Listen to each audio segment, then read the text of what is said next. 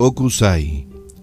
El artista japonés Okusai dijo acerca de ser positivo y encarar las cosas, aun cuando uno ya tiene determinada edad.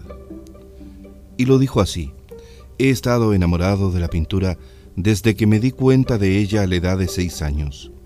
A los 50 años hice algunos dibujos que me parecían bastante buenos, pero nada de lo que hice antes de los 70 tuvo valor alguno. A los 73 por fin he logrado captar cada aspecto de la naturaleza. Animales, pájaros, peces, insectos, árboles, pastos, todo. Cuando cumpla 80 me habré desarrollado más todavía, pero no dominaré los secretos del arte sino hasta cumplir los 90. Y cuando llegue a 100, mi trabajo será realmente sublime. Mi meta final la lograré cuando tenga 110, cuando cada línea y punto que dibuje esté imbuido de vida. El famoso artista japonés Okusai.